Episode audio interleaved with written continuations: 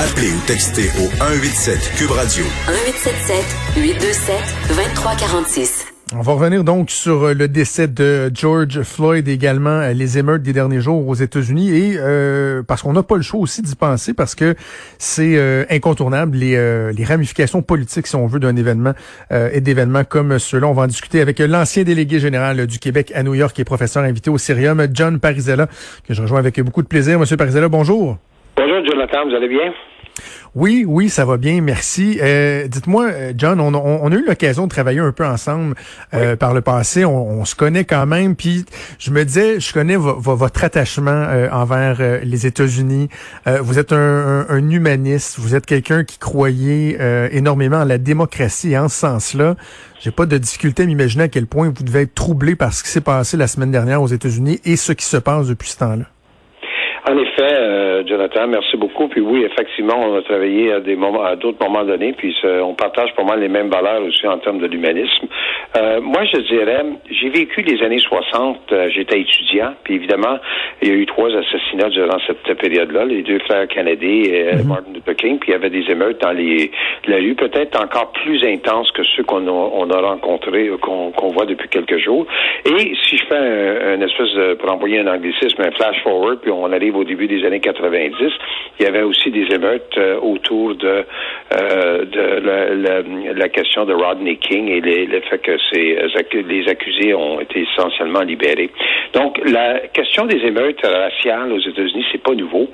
Euh, historiquement, on sait que ce pays-là, moi j'ai appelé ça hier dans un, un petite pause Facebook, j'ai appelé ça l'autre pandémie.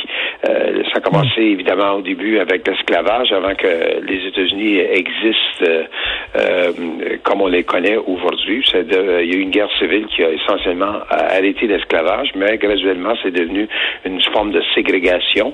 Et ensuite, euh, il y a eu des émeutes des années 50 et 60 qui ont amené des, des modifications aux droits civiques. Mais on vit quand même des questions de discrimination, de profilage au niveau des forces policières. Et l'incident qu'on a vu hier, la semaine passée, le meurtre que j'appellerais de George Floyd, c'est pas la première fois.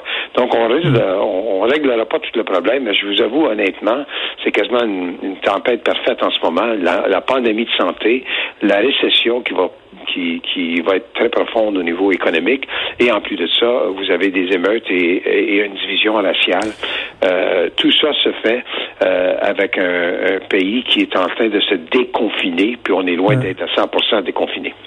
Mais ça nous dit quoi sur l'évolution des, euh, des États-Unis comme, euh, comme société? Parce qu'un peu plus tôt dans l'émission, je parlais avec euh, Eric Martel-Baweli, qui est un boxeur québécois noir, qui disait, ben, juste lui, puis là, il a, il a fin trentaine, il dit, si je compare le Québec de mon enfance versus où on est rendu aujourd'hui, tout n'est pas parfait, mais vraiment, on a vu une évolution dans l'inclusion des communautés culturelles, etc. Et là, on regarde du côté des États-Unis, puis on se dit, mais ma foi, est-ce que, est-ce que ça a évolué ou dans le fond, tout ça était toujours latent? Est-ce que ça s'était amélioré puis c'est en train de se détériorer? Qu'est-ce que ça nous dit sur le climat social des États-Unis? Ben, c'est clair que le climat social des États-Unis s'est transformé euh, beaucoup dans les années 90, mais s'est concrétisé d'une façon plus marquante avec l'élection de Donald Trump. Il n'y a pas de doute que la polarisation entre les partis politiques et sur des questions sociales et culturelles aux États-Unis s'est intensifiée beaucoup depuis à peu près 25 à 30 ans mais euh, l'arrivée de M. Trump, qui était essentiellement euh, euh, un candidat anti-establishment, c'est de même qui s'est positionné, puis a été chercher des votes de gens qui ont déjà voté pour Obama, des gens qui ont voté, qui étaient déçus, qui n'ont pas senti le changement qu'ils auraient souhaité, des gens qui ont voté pour Sanders et qui n'ont pas pu se à Mme Clinton en 2016. Il a été chercher ce vote-là, plus le vote de la droite traditionnelle républicaine et des gens qui avaient essentiellement arrêté de voter. Et des gens qui sentaient que les Américains étaient des victimes. Victimes euh, au niveau du terrorisme, victimes au niveau des pertes d'emploi à cause de la mondialisation. Il était la voix de gens qui étaient désemparés. Et aujourd'hui, il continue à jouer ce rôle-là. Donc, c'est décevant parce que moi, je peux vous dire que dans les années 60, dont j'ai fait référence dans ma première réponse, le président Kennedy a dit que la question raciale est une question morale et pas longtemps après sa mort, le président Johnson, qui était son successeur, a employé le, le slogan des, des de Martin Luther King et des, des gens qui étaient pour les droits civiques qui était We shall overcome, nous allons triompher, nous allons, euh, nous allons nous dépasser. Donc, on est loin de ça en ce moment. C'est dans ce sens-là que, euh, avec ce que j'ai décrit comme la tempête parfaite, euh, hmm. pandémie, santé, récession économique et maintenant émeute dans les rues.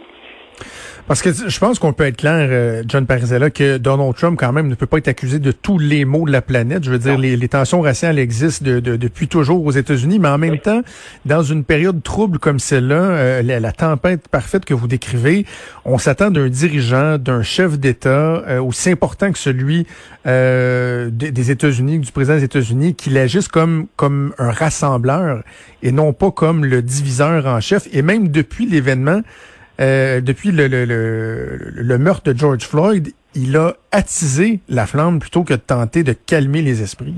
En effet. Et euh, moi, je pense que si on vivait à une période avant les médias sociaux, euh, le président aurait déjà serait déjà sidulé. Probablement, il aurait parlé à la nation en fin de semaine. Ça serait déjà fait.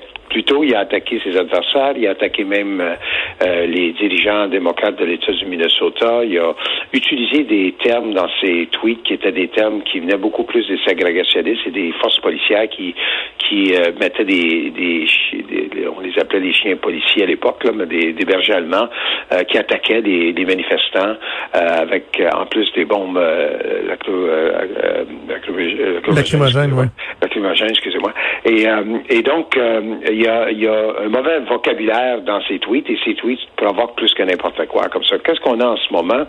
C'est qu'on a un chef euh, d'État aux États-Unis qui euh, est déjà euh, mis en cause pour sa gestion de la pandémie, qui a été lent à réagir, qui été polarisant quand il a réagi et qui n'a pas encore livré la marchandise telle qu'on souhaite. Puis au-delà de 100 000 morts à cause de la COVID-19 et au-delà de 1,5 million de cas.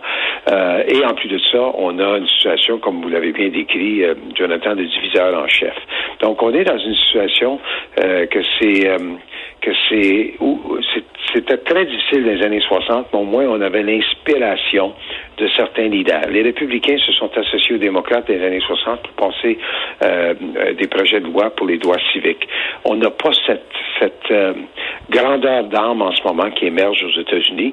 Et je dirais même qu'il y a un malaise qui commence à se dessiner dans le camp de M. Trump, mais encore euh, euh, étant tellement polarisé, si ça, fait, ça, ça l'aide à gagner ces élections, je pense que beaucoup de républicains vont être euh, silencieux, puis il va continuer de cette voie-là. Ben justement, parlons-en des élections. Puis je comprends qu'il y a des gens qui disent, ouf, est-ce que vraiment on veut entendre parler de processus électoral quand il y a des tensions raciales, quand il y a une pandémie, quand euh, il, y a, euh, il y a une récession, mais en même temps, on n'a pas le choix d'évaluer des événements comme ceux-là avec une, lorgnette électorale parce que inévitablement, ça peut avoir des incidences sur le résultat, mais aussi sur la posture que les politiciens euh, vont, utiliser dans, dans des cas comme ceux-là. Si on avait, par exemple, à parler du, du camp démocrate, Comment vous, euh, vous analysez euh, leurs agissements, leurs discours euh, ben, suite à ces événements-là? Il n'y a pas de doute que, que M. Biden se, se, se, dépeint un peu comme la voix de la raison, comme une personne qui peut concilier les différences, une personne qui va trouver des solutions, puis une personne qui va arrêter de diviser les Américains. mais les incidents des derniers jours démontrent clairement que son choix de vice-président ou ça va être vice-président parce qu'il a promis de nommer une femme, euh, mhm. va se faire euh, à la lumière de ce qui, euh, qui se dessine dans les prochaines semaines. Il n'y a aucun doute qu'en fin de semaine aux États-Unis, il y a beaucoup certains qui ont dit que c'est inévitable qu'il doit choisir non seulement une femme, mais une femme africaine-américaine, une femme noire. Et je pense que c'est c'est vraiment une voie qui qui maintenant est, à est en haut de son agenda. il y a deux noms qui circulent. Il y, a, a, trois noms qui circulent. Il y a Kamala Harris, qui est la sénatrice de la Californie. Il y a Stacey Abrams, qui était la, candidate battue en Georgie, mais par très peu de votes. Et il y a une personne qui commence à émerger, qu'on en parle beaucoup. Elle s'appelle Val, comme Valérie, Demings, D-E-M-I-N-G-S, et elle était, elle, est au Congrès, c'est elle qui était une des euh, gérantes du processus d'impeachment contre M. Trump, et elle a été chef de police pour, le, pour la ville d'Orlando, en Floride. Donc, elle a l'avantage d'avoir d'être plus centriste. Euh, elle a aussi l'avantage qu'elle est africaine-américaine, elle est une femme, et le vote des femmes a été la raison en grande partie pourquoi que les, les démocrates ont gagné la Chambre en 2018 lors des élections de mi-terme. Donc, moi, je pense que pour le, 3 novembre, les événements des derniers jours vont largement euh, influencer les choix que M. Biden va faire, mais il, a facilement jusqu'à la fin de... Ben, il pourrait s'arranger jusqu'au mois d'août, mais je pense qu'il va mhm. décider seulement d'ici la fin du, mois de juillet. En ce qui concerne euh, Trump, ben, Trump, euh, c'est clair que ses sondages sont pas bons en général, mais il faut faire attention. S'il maintient euh, les mêmes États, il va gagner dans le collège électoral. Et les, les sondages par les, dans les États clés qui a gagné, qui était la différence contre Mme Clinton, Michigan, Wisconsin, Pennsylvanie, euh, et je dirais même euh, la Floride, où il a gagné par 1% de vote, euh, et c'est à l'intérieur des marges d'erreur. Donc, il traîne de l'arrière, mais il y, a, il y, a, une base électorale peut-être plus enthousiaste. Ça, ça peut faire une différence. J'ai pas besoin de vous dire que quand un électeur est, veut vraiment aller voter, ça fait une différence versus un, électeur qui, qui, qui peut être indifférent. Surtout que la prochaine élection va se faire avec une distanciation physique. Mmh. ça va se faire par la poste. Euh, on ne peut pas déconfiner puis annuler une élection. Donc, moi, je prévois que l'élection ne sera pas retardée ou annulée. Euh, donc, euh, le vote, l'enthousiasme de, l'électeur peut être un facteur comme ça n'a jamais été. On va suivre ça de près au cours des prochains mois. John Parisella, c'est toujours un, immense plaisir de vous parler. Merci d'avoir pris le temps.